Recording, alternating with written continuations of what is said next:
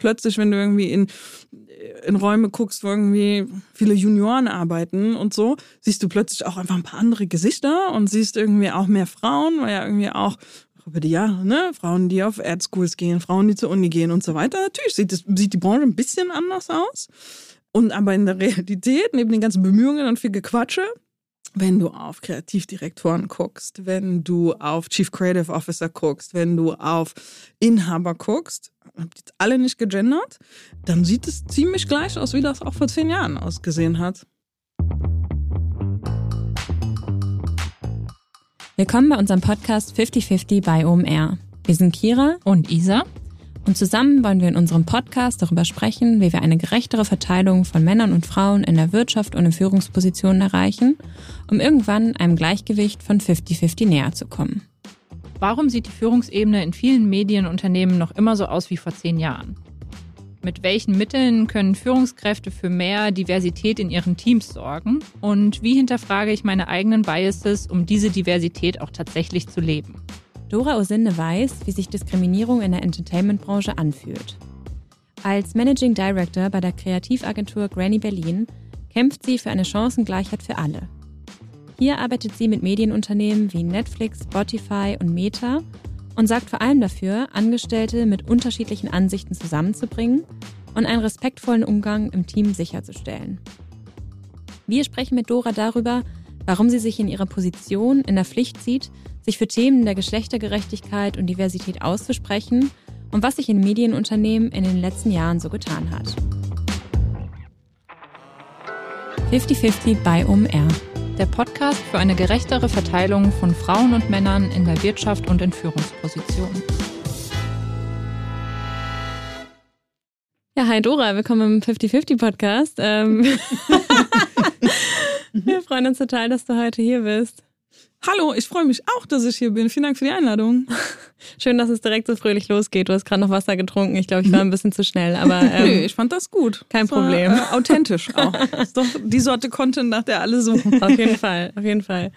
Ähm, ja, zu Beginn stellen wir immer die Frage, wann hast du das erste Mal bewusst über das Thema Gendergerechtigkeit nachgedacht? Ja, oh, da muss ich ein bisschen überlegen. Ich kann wahrscheinlich nicht mehr genau den Moment oder den Job oder so benennen. Ich, ähm, ich weiß aber, dass es irgendwann in meiner Karriere einen Punkt gab, und jetzt, wo ich drüber spreche, fällt mir sehr genau ein, wann das war, aber das sage ich jetzt nicht, wo genau das war. Ähm, als jemand eine Beförderung beziehungsweise einen Job bekommen hat, für den ich quasi in Line war, also wo man irgendwie, ne, man hat schon ein paar Monate die Gespräche geführt und hat das irgendwie vorbereitet. Und anstatt dass sie das so durchziehen, wie sie mir gesagt hatten, wurde mir dann ein neuer Chef, und das gendere ich nicht, was geht um einen Mann, ähm, ein neuer Chef vorgesetzt, der ähm, jünger war als ich und auch ein paar weniger Jahre Berufserfahrung auf der Uhr hatte als ich und sonst mir sehr ähnlich auch war vom Profil her. Also ich konnte irgendwie erstmal nichts an dem erkennen, wo der jetzt irgendwie signifikant besser oder mehr erfahren oder senioriger war als ja. ich. Und wenn du dann da so drüber nachdenkst und dann eine Weile drauf sitzt und auch erstmal irgendwie durch den Ärger durch bist und dann versuchst ein bisschen neutraler drauf zu gucken, stellst du fest, oh, wait a minute, das hat irgendwie nichts damit zu tun, ob ich gut bin in meinem Job oder nicht, sondern ein bisschen was damit zu tun, ob mir jemand etwas zutraut oder nicht. Und ihr kennt die Stats ja sicherlich auch und eure HörerInnen wahrscheinlich auch, dass ja Männer gerne promoted werden, weil Chefs und Chefinnen daran glauben, dass die den Job in der Zukunft gut können und Frauen tendenziell, ist eine McKinsey-Studie, äh, und Frauen tendenziell promoted werden, wenn sie den Job schon machen. Ja. Und genau diese ähm, Experience hatte ich dann irgendwie im echten Leben und das war schon sehr frustrierend. Okay, also das ist ein sehr konkreter äh, Zeitpunkt und eine sehr konkrete Situation. Mhm. Ähm, ja, krass. Also ich glaube, das haben viele schon mal so oder in ähnlicher Art und Weise erlebt, aber ähm, das ist natürlich sehr heftig, wenn du das jetzt so erzählst, irgendwie aus einer außenstehenden Perspektive. Mhm auch direkt an dieses Buddy-System gedacht, ähm, dass Männer natürlich eher Männer promoten und mhm. da ihr Buddy-Umfeld haben.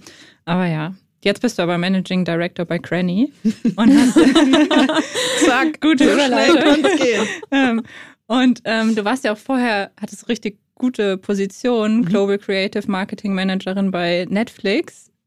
Finde ich sehr spannend, musst du auch mal erzählen. Gerne. Ähm, aber ich glaube, das passt heute leider nicht mehr mit in den Podcast. An welchen Themen hast du denn die letzten Jahre vorrangig gearbeitet? Also, ähm, ich bin zusätzlich zu dieser Managing Director Rolle, die ich jetzt im Januar angefangen habe und äh, so ein bisschen abbekommen habe, auch bei uns, wo ich mich um das Berliner Office kümmere, ähm, habe ich noch eine Chief Creative Rolle, wo ich mich um alle Offices von uns kümmere und ich bin auch Mitinhaberin der Agentur. Mhm. Und das heißt, die letzten Jahre und auch das letzte Jahr war sehr viel Unternehmertum. Also ich habe mich beschäftigt mit, wie, wie stellt man so einen Laden hin?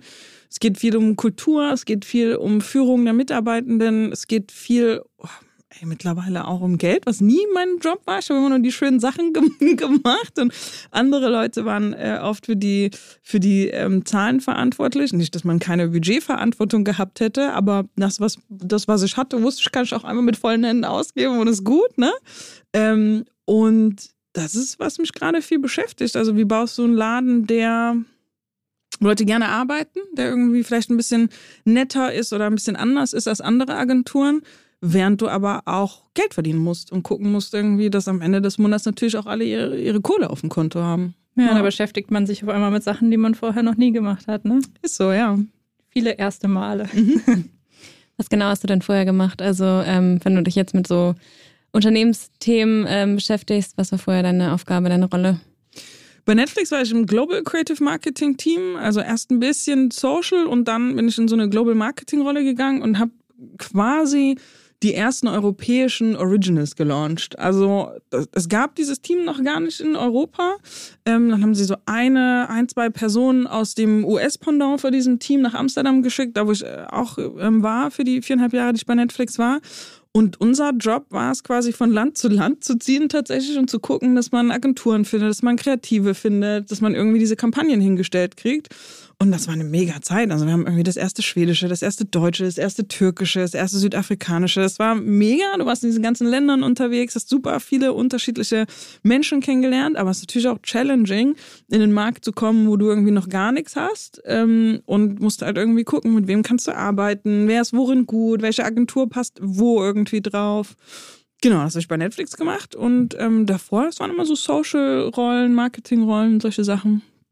Cool. Du hast auch bei Netflix Elite mit betreut, ne? Yes. Ja. Gute, gute Zeit. Ähm, Spannend, ich, äh, ja, mega cool. Ich war jetzt, äh, ich war jetzt irgendwie vor zwei Tagen in Madrid. Ich glaube, es müssen zwei Tage. Ich habe wirklich diese Woche komplett den Faden verloren, wann ich wo war und wo ich bin und so. Aber ähm, genau, und habe ich auch irgendwie dran gedacht, an diese Elite-Zeiten. Das war super cool. es wirklich sehr neu war, dass ein europäischer Titel international so durch die Decke geht. Mhm. Und mittlerweile passiert das ja ab und zu. Du hast irgendwie in Squid Games, was ein, ein, koreanischer Titel ist, der irgendwie plötzlich Emmys gewinnt und so.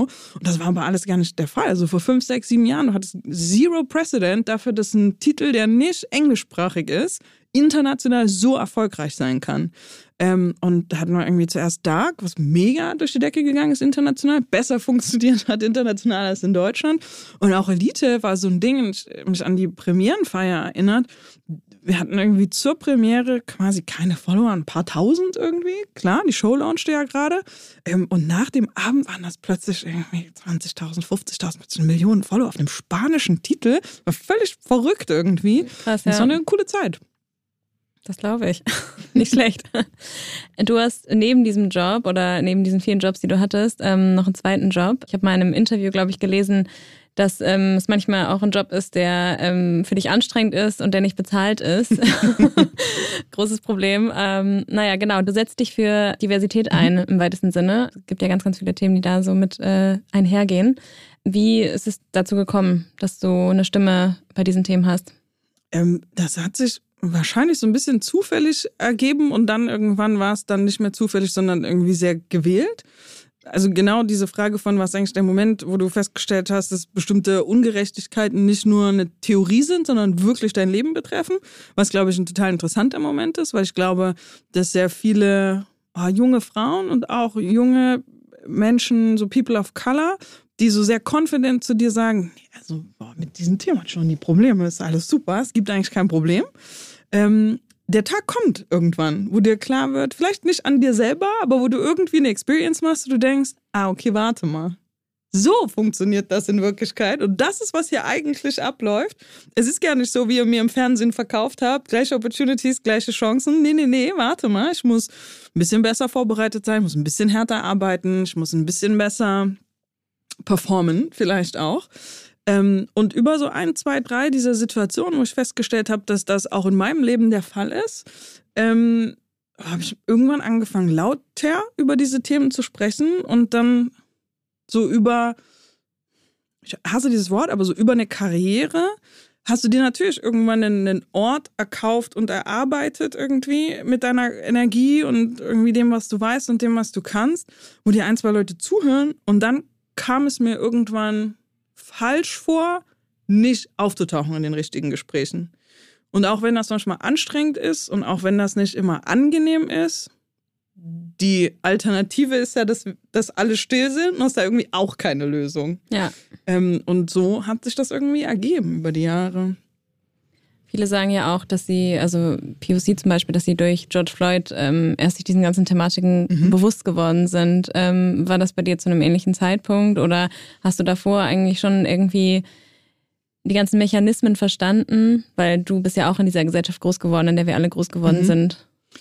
Also, wenn es um Rassismus-Erfahrung geht, dann ähm, boah, als jemand, der aus einer super weißen kleinen Stadt kommt und immer irgendwie die einzige Schwarze war, das einzige schwarze Kind irgendwie im Kindergarten in der Schule ähm, und auch aus einer Gegend komme, die jetzt nicht für ihre Weltoffenheit bekannt hm. ist. So. Aus ähm, welcher Stadt kommst du? Chemnitz. Ah ja, okay. okay. Ja, ne? genau. Ähm, sind das natürlich Themen, die mir völlig klar sind und mit denen ich viele äh, Touchpoints hatte und äh, wo ich wahrscheinlich eher als jemand, der vielleicht als schwarze Person in Berlin groß geworden ist oder so, oder jetzt als schwarze Person in Berlin groß wird, völlig andere Experiences gemacht habe. Ähm, und von daher war mir das schon lange klar und aber auch, weil ich wahrscheinlich Oh, das geht sicherlich auch einigen so, aber ne, also ich bin jetzt irgendwie Ende 30, gehe auf die 40 zu.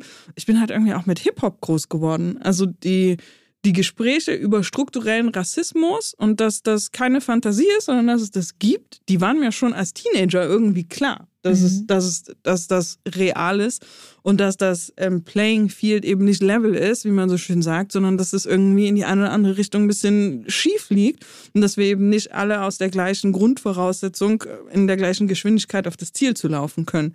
Und von daher war George Floyd natürlich ein relevanter Moment für die Welt, aber tatsächlich für viele Menschen in meinem Freundeskreis, die POC sind, so ein bisschen Boah, also jetzt, jetzt seid ihr auch alle mitgekommen. Okay, okay, cool. Na mhm. gut. So. Okay, I see. Mhm. Ja.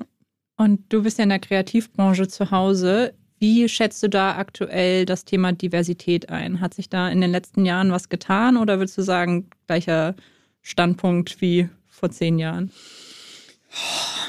Also klar hat sich irgendwie was getan und klar ist ja auch so ein George Floyd-Moment das hat schon was bewegt, so, ne? Und das ist ja auch grundsätzlich gut, dass alle anfangen darüber zu sprechen und mehr Interesse es gibt und mehr Aufmerksamkeit und so.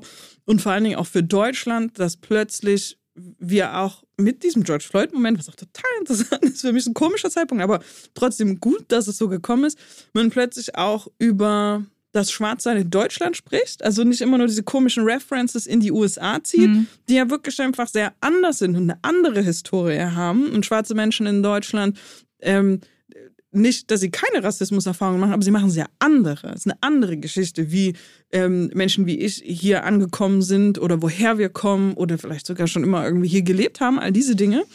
Ähm, und wenn ich mir jetzt die Kreativbranche angucke, dann ich sehe schon viel Mühe an der einen oder anderen Stelle. Ich sehe aber auch viel Gerede.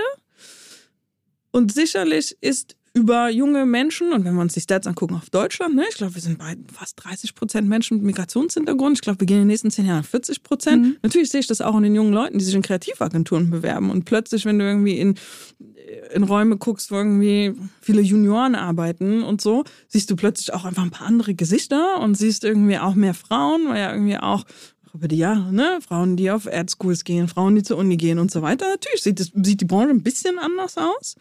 Ähm, und aber in der Realität, neben den ganzen Bemühungen und viel Gequatsche, wenn du auf Kreativdirektoren guckst, wenn du auf Chief Creative Officer guckst, wenn du auf Inhaber guckst, habt jetzt alle nicht gegendert, ähm, dann sieht es ziemlich gleich aus, wie das auch vor zehn Jahren ausgesehen hat. Ja, ist leider immer erschreckend, ne? Und wie würdest du das einschätzen? Du hast jetzt über die Branche geredet, aber auch über die Inhalte, die ihr kreiert. Hat sich da was getan? Weil ich habe so das Gefühl, dass sich Werbung und Kampagnen schon geändert haben in puncto Diversität. Ähm, oh, ich würde sagen, auch ungefähr das gleiche Bild. Ne? Es gibt viel Bemühungen. Ich sehe, dass Leute darauf achten und ich sehe, dass diese Gespräche geführt werden und auch so in der Kreativarbeit man sich austauscht und auch mal sich irgendwie honest keepen kann auf, ey, wie, wer ist denn jetzt hier im Cast oder wen hast du für Regie ausgesucht und soll man nicht nochmal vielleicht auch nach einer Person mit einer Behinderung gucken und diese Dinge, das passiert und trotzdem passieren ja den, den großen DAX-Konzernen die verrücktesten Dinge da draußen. Also auch mhm. das ist real, auch das passiert. Und da sind nicht mal nur Fragen von, habe ich jetzt nur weiße Menschen da reingecastet oder habe ich jetzt nur Männer gezeigt in der Autowerbung? Da also, passieren ja wirklich Dinge, wo man sich an den Kopf greifen muss ja, teilweise. Ja. Ja, und dass das nicht von Anfang an mitgedacht wird heutzutage mehr, ja. ist eigentlich auch ein Scherz. Ne? Ja. Du hast, glaube ich, mal gesagt, dass man immer unterschiedliche Perspektiven im Team braucht. Und ich glaube, bei Granny seid ihr ja auch relativ divers aufgestellt, ähm, sowohl was die Führungsspitze angeht, als auch ähm, die Mitarbeitenden. Erzähl mal ein bisschen, wie es dazu gekommen ist und worauf ihr vielleicht auch Wert legt. Also die ähm, das Gründungsteam Philipp, Sari und Moritz, ähm, die kenne ich alle drei schon super lange. Also ich sage mal, das ist eine meiner längsten Relationships in meinem Leben, weil natürlich irgendwie eine Firma zusammen haben es auch ein bisschen äh, eheähnliche Züge, ne? Mal ist geil, mal ist scheiße, dann rauft sich wieder zusammen und so und man muss irgendwie die ganze Zeit abgleichen, dass man wertemäßig auf, auf der gleichen Linie ist und dass man zusammen irgendwie Company-Entscheidungen treffen kann und so weiter. Ähm, wir machen das jetzt fast seit zehn Jahren zusammen und die drei könnten unterschiedlicher nicht sein. Und ich glaube jetzt auch wie so als Vierergruppe. Alle sehr unterschiedliche von, oh, ich nenne es mal sehr, sehr deutsch, sehr privilegiert, bis hin zu einer, einer, einer Fluchtgeschichte in, in Saris Background, ähm, bis hin zu mir irgendwie als ähm, Afrodeutsche. Da, das ist schon mal eine coole Gruppe, in der von vornherein bestimmte Dinge ausgehandelt werden müssen. Weil wir eben nicht gleich auf die Welt gucken, weil wir unterschiedliche Erfahrungen gemacht haben. Ja. Ähm, und das heißt, das zieht sich wahrscheinlich in dem Moment sehr automatisch durch die Agentur durch. Wir müssen gar nicht so viel tun. Und da gibt es natürlich einen Disclaimer dazu, aber wir müssen erstmal gar nicht so viel tun äh, dafür, dass wir eine diverse Agentur haben können. Also die Menschen kommen zu uns, weil natürlich jeder von uns unterschiedliche Leute auch anzieht, die mit uns arbeiten wollen, die aus unserem Netzwerk kommen und so weiter. Und wir natürlich auch miteinander immer den Check haben im, im Hiring. Okay, also ich fand ihn super. Geh du doch mal bitte nochmal in das Interview und sag mir, was du über ihn gedacht hast. Und andersrum. Und plötzlich haben wir ein ganz gutes, naja, Komitee, Gremium bei der Auswahl von Menschen, das auch schon sehr unterschiedlich darauf guckt. Und dann bleiben natürlich auch sehr unterschiedliche Menschen übrig. Der Aufwand dann, wenn, wenn wir das geschafft haben, quasi uns zusammenzutun und eine Company zusammenzuführen, der Aufwand, ein diverses Team zu führen, ist ein völlig anderes, völlig anderes Ding irgendwie. Das ist schmerzhaft und das ist anstrengend und das tut manchmal weh und das dauert manchmal viel länger. Ähm, aber wir finden halt irgendwie, it's worth it. Mhm. Ähm, wie sieht dann so ein Prozess aus? Also wenn ihr dann irgendwie so ein diverses Team zusammen habt und zum Beispiel an irgendwie einer Kreation äh, sitzt oder so, äh, wie kann man sich dann so einen Prozess vorstellen, wie ihr dann zusammenarbeitet und vielleicht das auch nochmal revidiert und ähm, versucht, möglichst divers auch auf eure Kreation und die Welt mhm. zu gucken?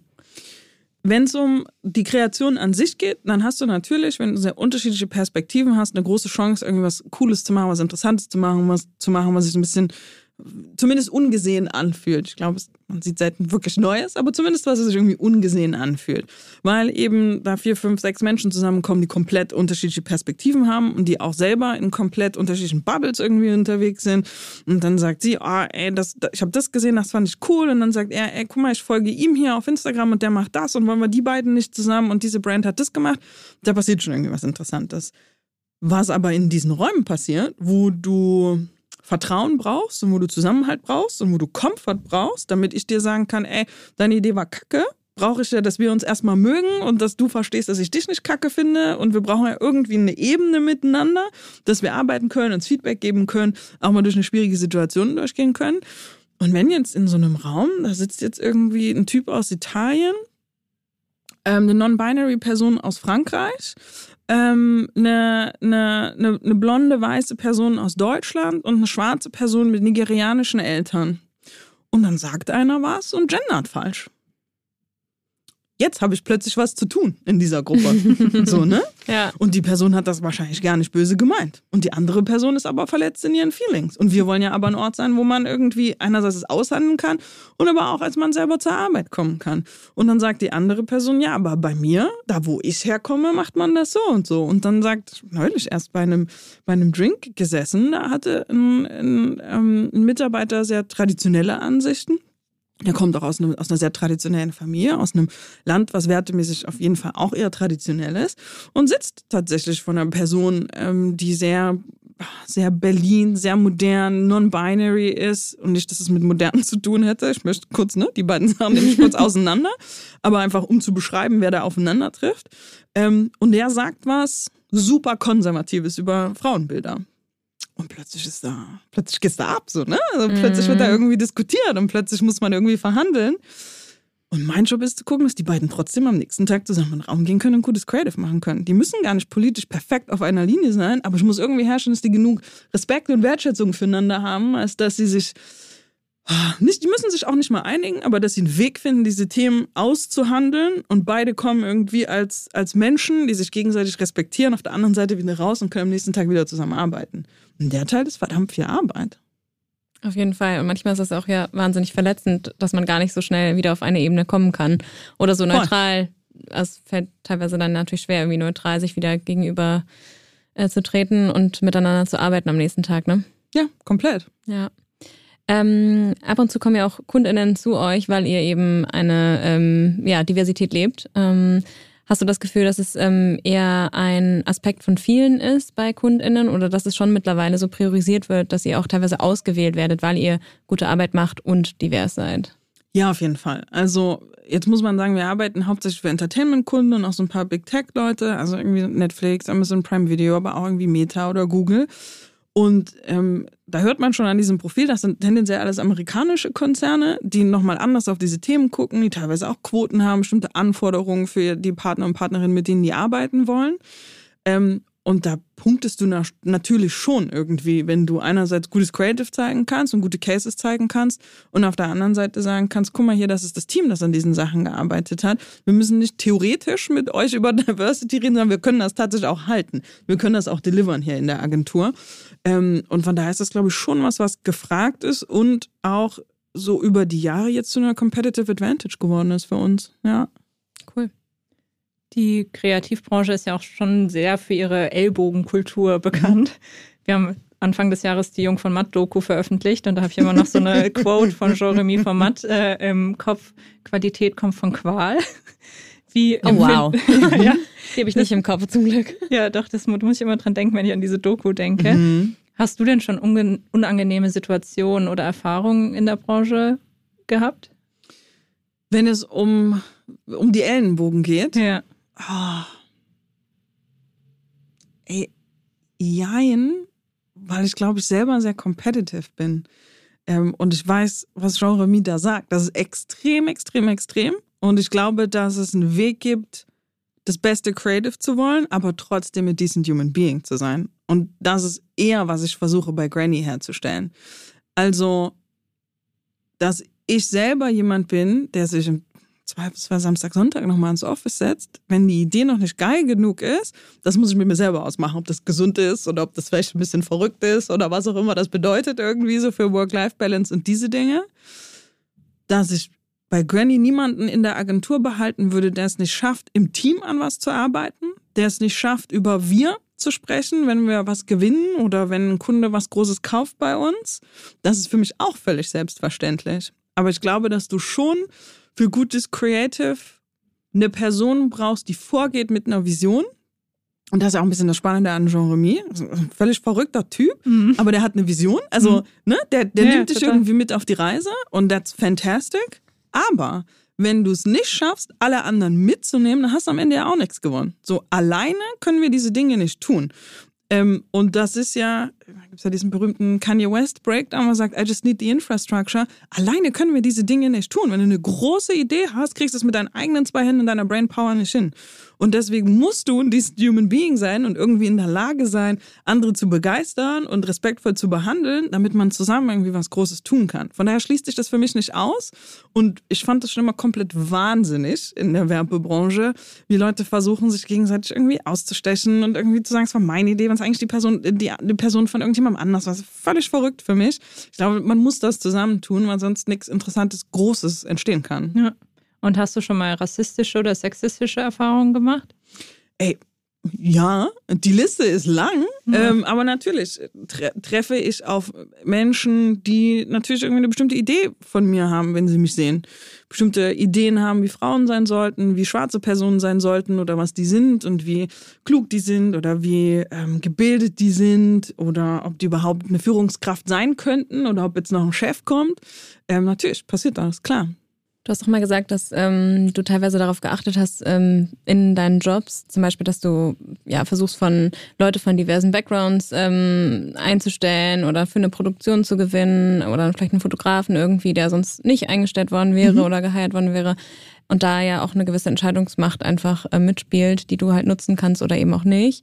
Meinst du, jeder hat diese Entscheidungsmacht, also auch Personen, die vielleicht nicht irgendwie in einer Führungsrolle sind? Ja, auf jeden Fall. Also ich glaube, du hast auch als Juniorin bei einer Agentur die Möglichkeit zu sagen, ich habe mir jetzt euer, ich habe mir das Creative angeguckt und was ist denn hier mit der Castliste? Oder ey, wollen wir nicht vielleicht irgendwie was anderes zeigen in diesem Film? Oder ey, ich habe drei coole Freundinnen, bewerbt euch doch mal hier, wir machen das zusammen. Du, natürlich hast du ein bisschen Power, aber es natürlich, wir müssen uns auch nichts vormachen, dass jemand, der äh, irgendwas mit einem C vor seinem Titel stehen hat, natürlich irgendwie andere Power hat in einer Organisation und idealerweise auch was Kluges damit macht.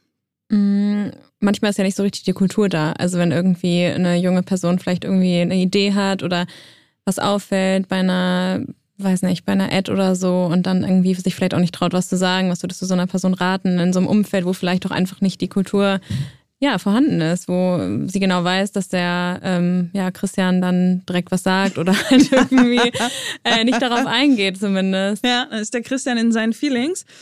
Also, ich glaube, dass man selber besser mit sich leben kann, wenn man seine, für seine Werte aufsteht. Also ich glaube, dass du besser schläfst, wenn du zu Christian gesagt hast, finde ich aber blöd. Ob der sich aufregt, ist sein Problem. Also ich glaube, wir müssen eigentlich keine Angst haben vor Christian. Ähm, und ich glaube auch, dass man sich irgendwann fragen muss, ob das die Spaces sind, in denen ich sein will. Also du müsstest dich ja auch dann fragen, for what? Also warum bin ich denn hier?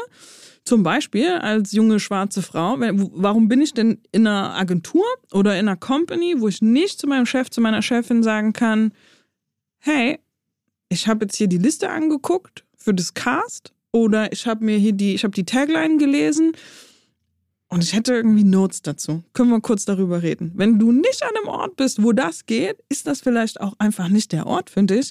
Und wenn wir uns den Arbeitsmarkt angucken, post-Pandemic, gibt es bestimmt ganz viele andere, die das besser machen und mit denen du besser klarkommst. So. Da bin ich tatsächlich sehr rigoros. Ich glaube, es gibt keinen Grund, sich durch diese Situationen und durch diese Spaces zu quälen, wenn es bessere Alternativen gibt. Und ich glaube auch, du schläfst besser, wenn du was gesagt hast. Und das heißt übrigens nicht, weil das kennen wir ja irgendwie selber von uns, wir sind in einer Situation und man ist vielleicht sogar ein bisschen schockiert über das, was da gerade gesagt wird. Oder man merkt erst irgendwie beim drüber schlafen, was ist da eigentlich passiert und mhm. findet das kacke. Ich glaube nicht, dass jeder super witty und in the moment irgendwie reagieren können muss. Das ist völlig in Ordnung. Aber wenn dir am Tag später auffällt, irgendwie fühle ich mich nicht gut damit, ich glaube, das ist völlig okay, das zu sagen. Und wie schaffst du in deinem oder in eurem Unternehmen so eine Kultur, dass jeder das Gefühl hat, ich darf sagen, was ich fühle und mhm. ich kann auf Missstände hinweisen, wenn das gerade nicht in Ordnung ist, wie zum Beispiel der Cast besetzt ist oder wie mit mir geredet wird? Ich versuche immer erstmal nicht angefasst zu sein. Und da sind ja auch Dinge dabei, die Leute mir sagen, dass ich die nicht gut gemacht habe. Ist erstmal scheißegal, auf welchem Thema. Ähm, es ist mein Job als Chefin, nicht angefasst zu sein. So, ähm, weil egal was es ist, wenn es kacke ist, war es auf jeden Fall meine Schuld. Und das ist der Grund, warum ich verdiene, was ich verdiene, warum ich die Verantwortung habe, die ich, die ich habe. alles, was du sagst, wenn es kacke ist, ja, auf jeden Fall, war meine Schuld. Ich höre mir das erstmal an und then we'll figure it out. Vielleicht hast du recht, vielleicht auch nicht, aber sag das erstmal zu mir. Ist cool. Und ich glaube, wenn genug Mitarbeitende exakt diese Erfahrung mit dir machen, dass sie die Kritik äußern können und es ist okay, und manchmal ist ja auch völlig okay, wenn du jetzt als Chefin zu deinen Mitarbeitenden sagst, nehme ich erstmal mit, so wie so ein absoluter Zaubersatz, nehme ich erstmal mit, kannst erstmal drüber nachdenken. Manchmal hat man ja wirklich selber nochmal Feelings will auch nochmal kurz drin sitzen und so. Aber wenn die Leute merken, dass sie das tun können und es nicht dafür, äh, dazu führt, dass sie schlechter behandelt werden oder vielleicht den Job verlieren oder keine Ahnung was, sondern es einfach erstmal nur zu einem Dialog führt. Und das heißt nicht immer, dass bloß weil du dich beschwerst, ich jetzt auch die Company umkremple und was ganz anders mache. Aber wenn wir uns trotzdem vernünftig darüber unterhalten können, ist es, glaube ich, netto eine positive Erfahrung, die dazu führt, dass sich auch andere trauen, was zu sagen. Und forderst du Feedback dann aktiv ein von den Mitarbeitenden bei Cranny?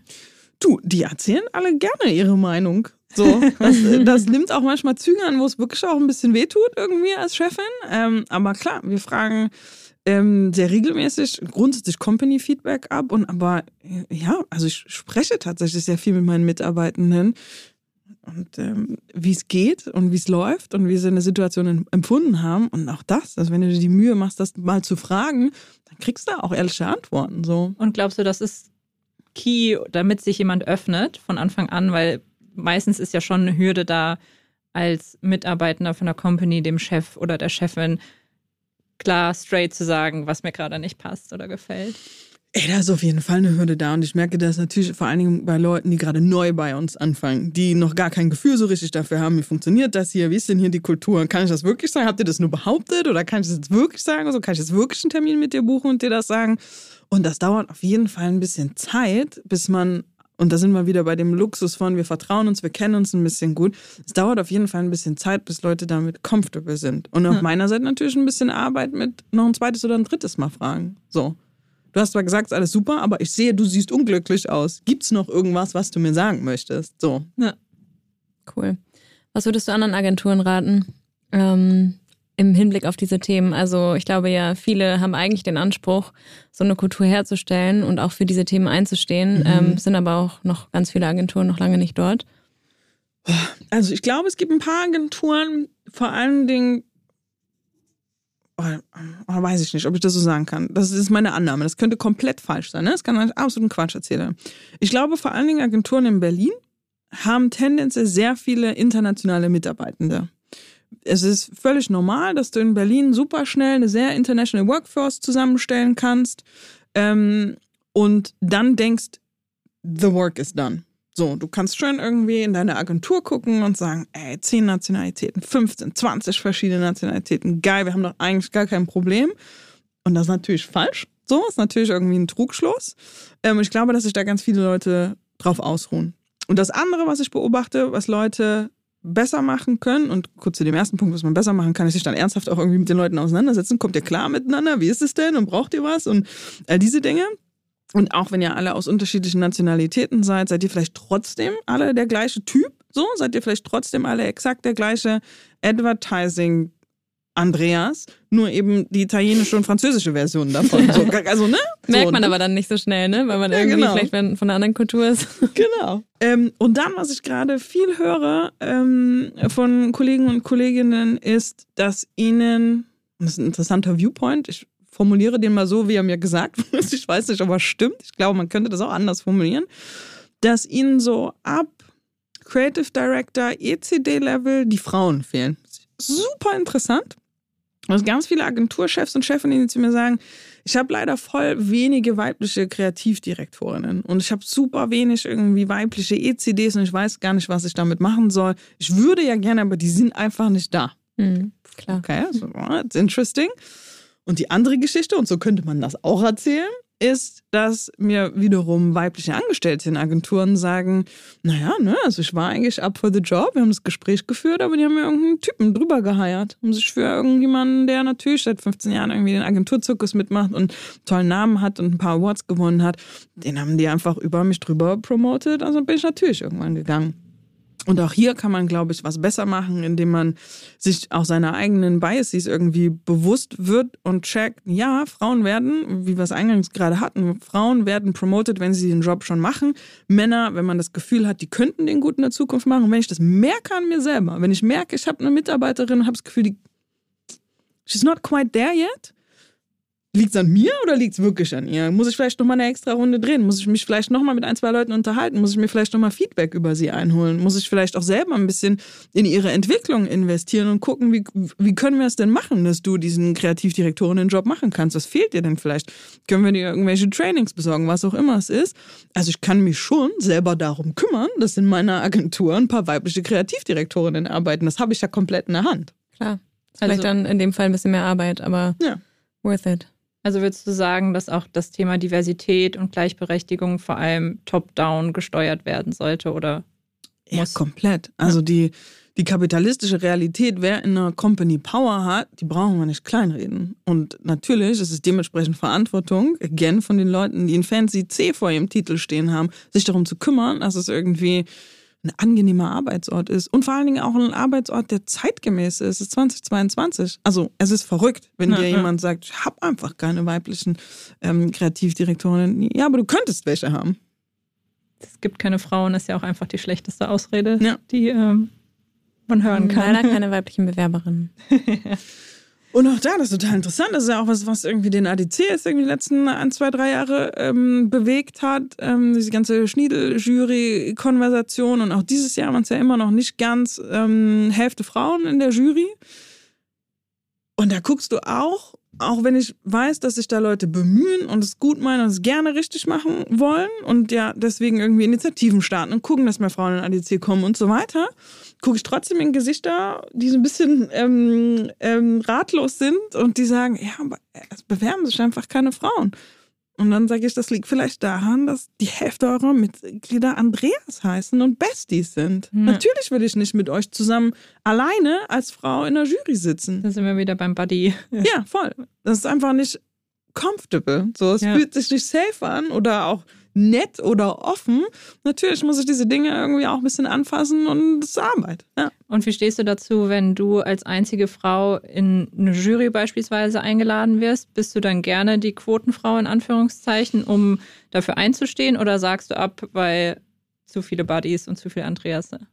Äh, nee, ich liebe solche Runden. Ich habe da richtig Bock drauf. Ich finde es voll angenehm wäre falsch, aber mittlerweile über die Jahre tut das was für mich, wenn Leute unangenehme Situationen haben, weil ich da bin. Ja. das ist super. Das ist ein guter, das ist ein guter Moment. Und also direkte Konfrontation. Absolut, ja. Ja, spannend.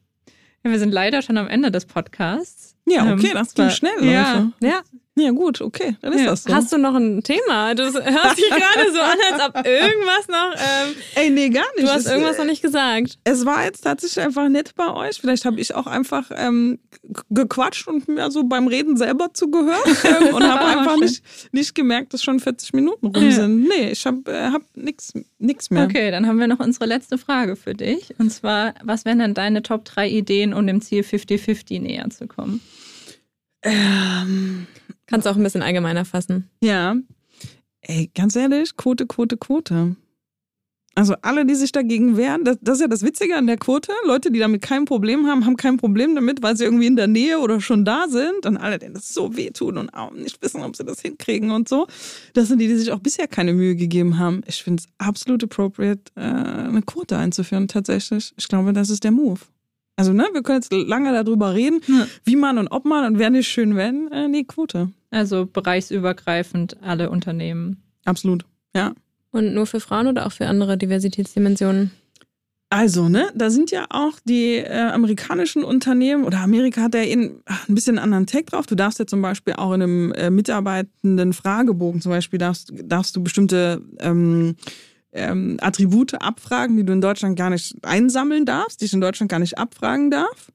Ähm, und deswegen sehen wir da ja irgendwie so eine, eine Welle in Richtung Quote bis hin zu, wir brauchen 50-50 ähm, Männer, Frauen an einem Set, die da arbeiten, bis hin zu, ich brauche x Prozent People of Color, in, wenn ich eine, eine Produktion stand. Also ich rede jetzt aus meinem Bereich, weil ich mich damit am besten auskenne, so aus der Entertainment-Branche. Du hast ähm, wirklich Player wie Amazon und Netflix, die in sehr vielen verschiedenen Kategorien eine Quote eingeführt haben. Und ähm, wir sind da natürlich in Deutschland immer ein bisschen empfindlicher, wenn es irgendwie um Data geht und was darf man abfragen und was nicht. Aber ja, ich war ähm, letzte Woche auf, einer, auf einem Kongress und hat so ein Managementberater gesprochen und der meinte, dass der Erfolg von einem Unternehmen und auch die Zukunftsfähigkeit von einem Unternehmen viel damit und auch die Konfliktfähigkeit im Unternehmen viel damit zu tun hat, ob ich es schaffe, im Unternehmen die Gesellschaft abzubilden. Mhm.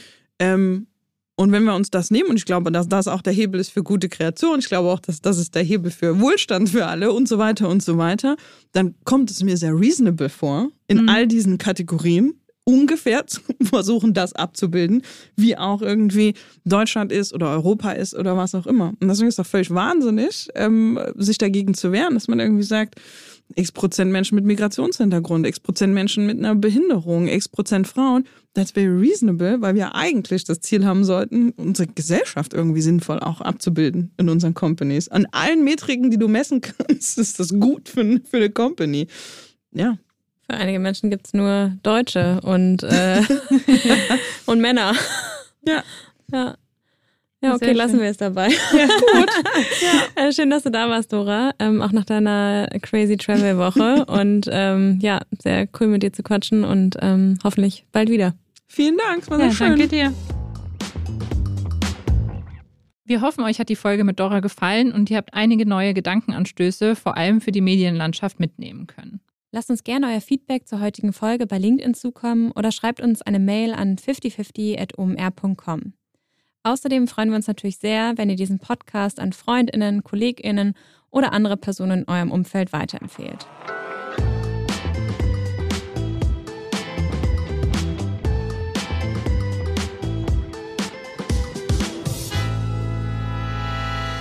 Dieser Podcast wird produziert von Podstars